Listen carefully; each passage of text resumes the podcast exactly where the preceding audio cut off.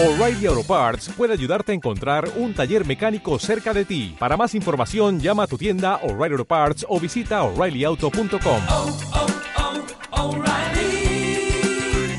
oh, Parts. Podcast Millennium. Vamos a conversar con Diego Mintz en Radio Nacional de Israel en Jerusalén para preguntarle qué está pasando con el tema del COVID verde, que todo el mundo está protestando. Buenos días, Diego, ¿cómo estás? Buenos días, Diego. Buen, buenas tardes aquí en Israel, ya porque ya ha pasado el mediodía, y buen día en Buenos Aires. Y aquí en Israel, como bien decís, la, la protesta, si bien los temas ya empiezan a preocupar más otras cosas, ¿no? Los temas económicos, temas de seguridad. Empezamos en una especie de rutina que tuvimos a principios de este año, cuando el COVID había desaparecido como problema prácticamente del todo, luego lo tuvimos de vuelta ya desde hace unos dos, tres meses con bastante intensidad, gracias a la llamada variante Delta. Pero ahora los casos están bajando con mucha fuerza, gracias a la vacunación, gracias a, a la política que tomó el gobierno, que en verdad no fue tan restrictiva en este caso, por lo cual se empezó a, a discutir internamente desde el gobierno, bueno, empecemos a liberar las, las restricciones. Como, como se ha informado a partir de esta semana, en Israel cambió la definición de persona vacunada. Eh, ya no es más una persona que tiene dos vacunas, sino que tiene que tener tres. O tienen que haber pasado menos de seis meses de la segunda.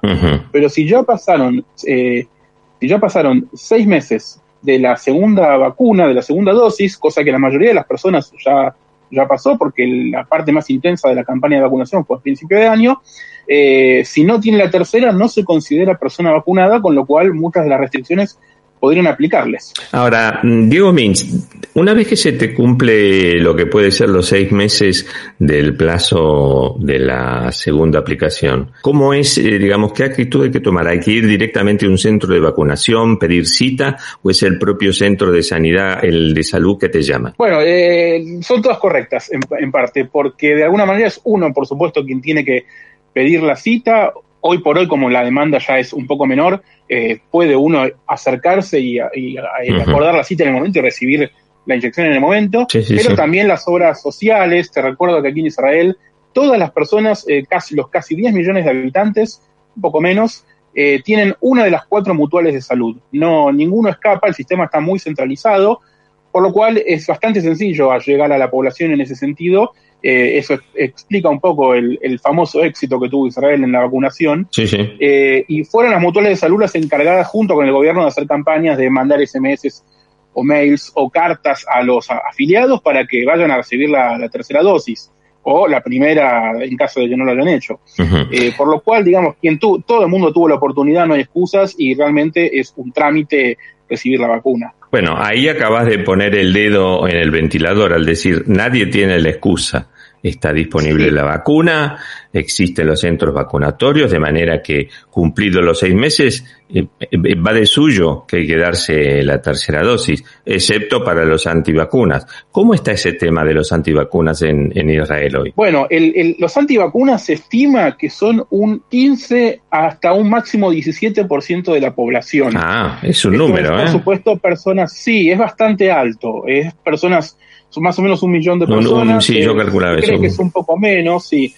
Eh, se estima que, por supuesto, son todos adultos mayores de hoy 12 años o 18, digamos, porque hasta 18 años uno ne- necesita tener, por supuesto, el permiso de sus padres, eh, que pudiendo haberla recibido no la recibieron. Eh, es un movimiento en cierto modo marginal, sin un orden político. Hace prácticamente dos semanas falleció una persona que era como uno de los líderes, si bien no es un movimiento organizado, uno de los referentes que más cosas en redes sociales eh, posteaba y más era replicado por las personas que adhieren a esta postura.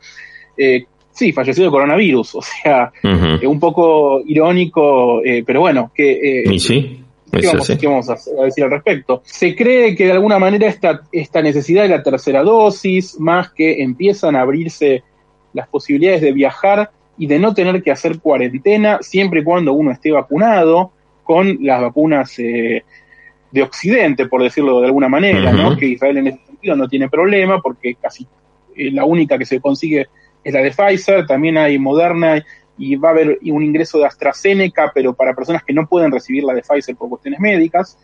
Eh, la, Sputnik, no la quieren, ¿no? Eso está claro. No, no, no. mira, se negoció en su momento, en realidad. ¿eh? Ah, no me tuvo, política de negociar con todas, pero la primera que estuvo disponible fue Pfizer, y digamos, en su momento la negociación la mantuvo el primer ministro de aquel entonces, Benjamin Netanyahu, que logró mantener una, él dijo que tiene una amistad con Albert Burla, el CEO de Pfizer, logró que Pfizer provea a Israel de todo lo que necesitaba, siendo un país chico, funcionó de laboratorio, funcionó como una especie de muestra, ¿no? De lo que podía hacer esta vacuna, eh, y de esa política se mantuvo, digamos, la relación, el teléfono de, del CEO de Pfizer, el, el, nuevo primer ministro Naftali Bennett lo consiguió y mantuvo también esta costumbre de hablar bastante con él, queda pendiente que lo que visite Israel, el CEO de Pfizer, se, se, armó una relación ahí, digamos, estratégica muy fuerte, ya que hablamos de las compañías de, fabricantes de vacunas, de, Sputnik y de esta geopolítica, ¿no? Eh, aquí hay un, factor interesante, ¿no? Un fenómeno interesante.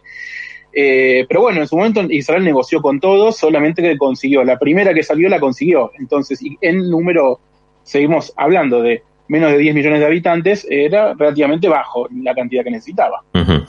Los europeos, por ejemplo, podemos ir ahora a Israel con, ya que estamos con prácticamente una parte importantísima de la población de la, de la Unión Europea vacunados con Pfizer o Moderna o AstraZeneca o todavía la frontera sigue estrictamente cerrada? Sigue estrictamente cerrada para turistas, eh, sigue, está abierta, por supuesto, para ciudadanos israelíes, pueden ingresar en todo momento, a veces con cuarentena, a veces no. Eh, dependiendo de algunas circunstancias. Hoy por hoy ya la cuarentena es mínima si uno está vacunado específicamente, eh, desde todos los países del mundo. Había una lista de países rojos que requerían cuarentena obligatoria, ya se quitó eso. Pero yo, esto es mi pálpito personal, yo creo que en noviembre va a haber novedades al respecto. Bien. En octubre no creo, pero en noviembre, porque por ejemplo, una información que me llegó, que me, llegó a mí es que ya los eh, corresponsales extranjeros van a poder ingresar con mucha mayor facilidad a partir de ahora. Entonces, eh, ya eso es un, como un paso adelante hacia el tema del turismo. Israel ya está empezando campañas de turismo fuertes. Ahora eh, se inaugura mañana la Expo Dubai en Dubai, donde Israel es uno de los expositores principales, va a ser noticia en varios lados. Eso, es, muy, eso es un eh, acontecimiento muy importante en Dubai, eso forma parte dentro del marco del acuerdo de Abraham, ¿no? Por supuesto, sí, sí, es la, asociación estratégica más importante que surgió desde ese acuerdo, hoy es comercial, eh, en algún momento tal vez escala militar, pero lo turístico es lo más, lo más, el deseo de ambos lados, ¿no? Muchos israelíes fueron a Dubái, luego se cortó por los registros por, por, los casos de coronavirus en, Emiratos Árabes. Ahora, Emiratos Árabes declaró hoy casi el fin de la pandemia o el fin de las restricciones fuertes, va a haber ingreso de turistas eh, masivamente de nuevo. Y están desde mismo, desde Dubái piden, pero queremos que queremos ingresar a Israel. Y en Israel están preparando todo, como te decía, un stand gigante que, está ya puesto allí, por lo cual eh, es muy, es, es, yo creo que es inminente el anuncio de que si no es en noviembre, será en diciembre a más tardar, eh, la posibilidad de que vuelvan a ingresar los turistas a Israel, por supuesto, vacunados con las vacunas, eh, digamos, eh, occidentales, La de Pfizer, la de Moderna y la de Johnson Johnson y tal vez la de AstraZeneca. Bueno, entonces espero quizás antes de fin de año verte e invitarte a almorzar en Jerusalén. Va a ser realmente una gran alegría. De, colaboraciones. Diego Mins, una última pregunta. Eh, ¿Te animás a darme los titulares así, en, de un, en un minuto, los titulares del mundo de la política de Israel hoy? En un minuto, ¿eh? Tenés máximo un minuto. Bueno, un minuto, bueno, lo más importante es que la política interna, eh, la Knesset ya abrió lo que se llaman las sesiones de invierno, luego del periodo de vacaciones y de, fiestas eh, de Año Nuevo Judío y Día del Perdón.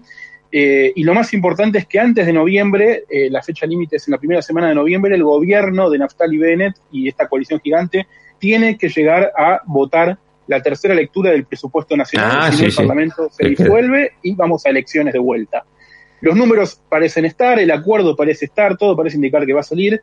Y si esto sale, el gobierno va a tener eh, ya un año entero, por lo menos, de, alivio y de respiro, tal vez un poco más incluso y bueno, se empezaron a discutir otras cosas, pero digamos, ha sido bastante milagroso para algunos analistas que hayan llegado hasta aquí sin disolverse, sin matarse entre ellos, porque es una coalición muy diversa. Y bueno, esto va a ser lo que va a ocupar la agenda de acá hasta final de, de octubre seguro. ¿Cómo se ve que sos un hombre de radio? Un minuto justo.